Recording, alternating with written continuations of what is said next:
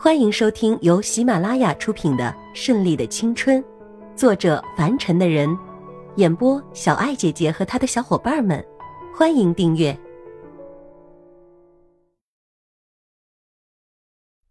第六章。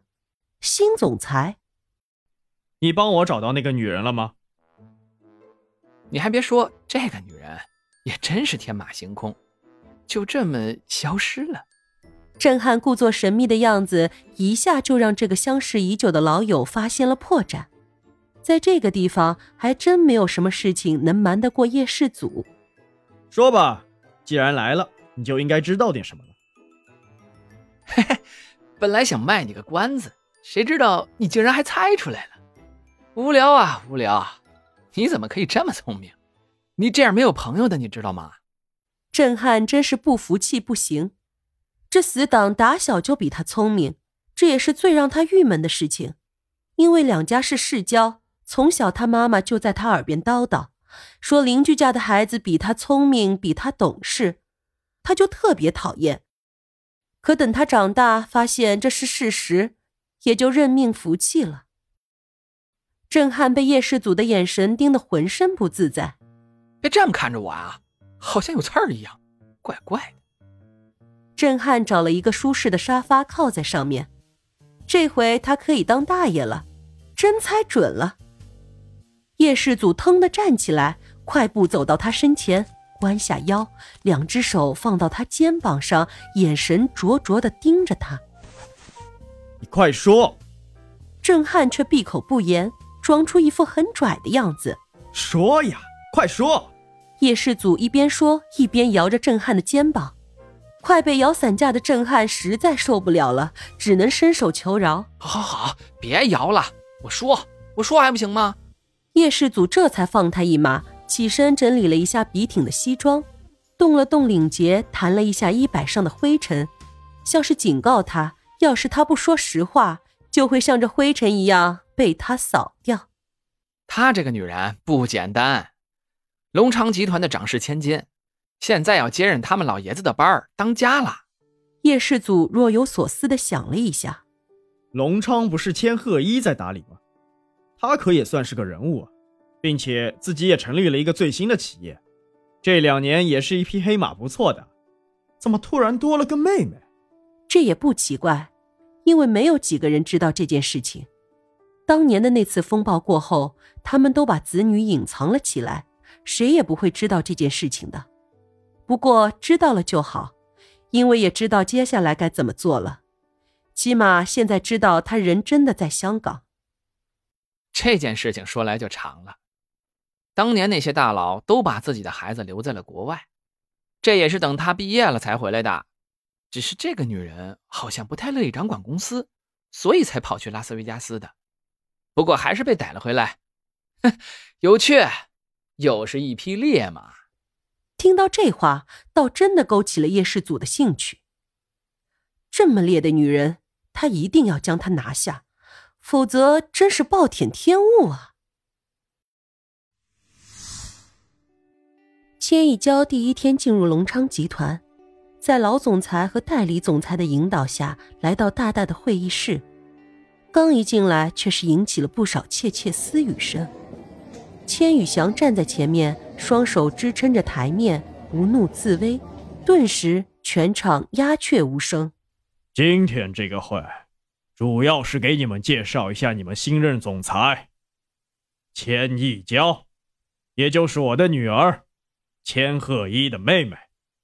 从今天起，就由她来接替集团，任最高总裁。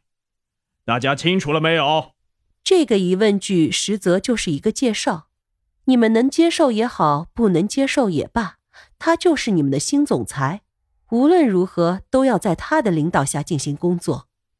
黑框眼镜下的眼睛雪亮一般，观察着每一个人的神情。那种观人于微的概念在脑海里根深蒂固。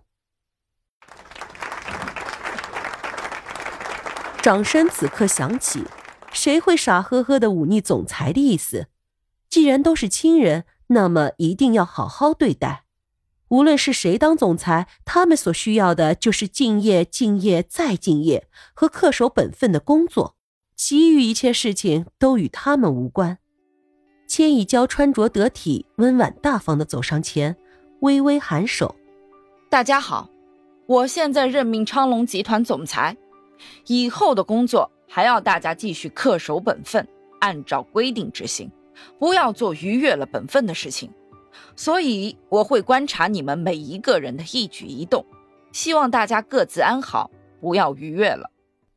我靠，新总裁上任说话真的很不留情面啊，吓得大家脸色铁青，真的是够狠，竟然给所有人一个下马威。下面的人敢怒不敢言者居多，无奈不在一个起跑线上呀。一切事宜宣布完毕，千羽翔很满意的独自离开。留下些许时间要给女儿独立适应，这也是千亿娇自己要求的。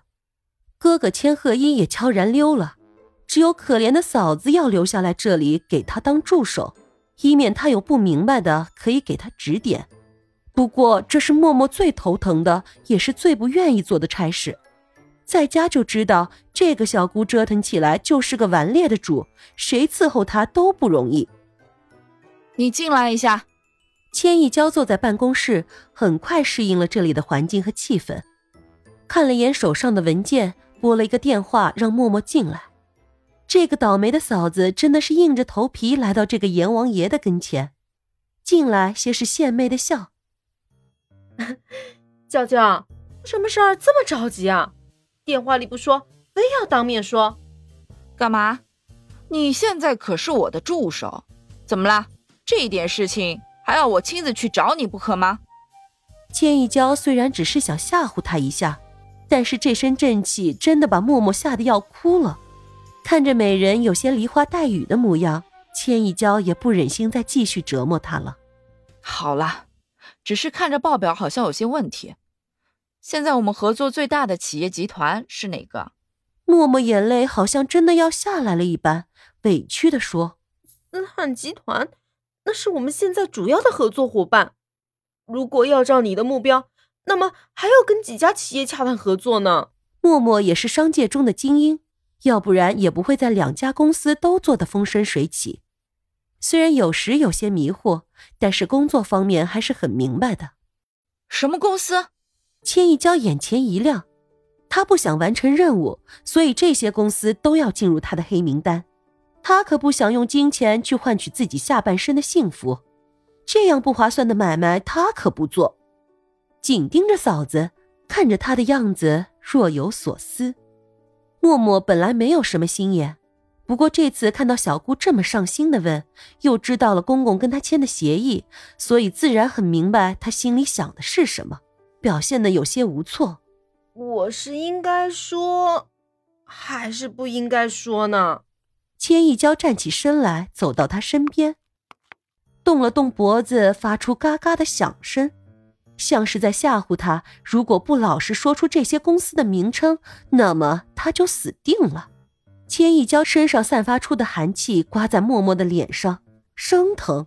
他可不想自己的小命就交代在这个姑奶奶手里，朝旁边轻盈的一闪。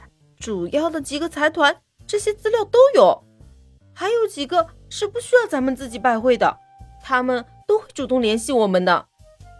这个你应该知道，有时候合作不应该是我们一厢情愿的，是吧？默默四两拨千斤的把问题解决了。是的，这些资料里都明白的写着哪些企业集团是近期合作的，哪些是有意向的。公司每个部门都做好本职工作，如果连市场研究都做不好的话，怎么配在这里上班？本集播讲完毕，喜欢的话就订阅吧，下集更精彩哦。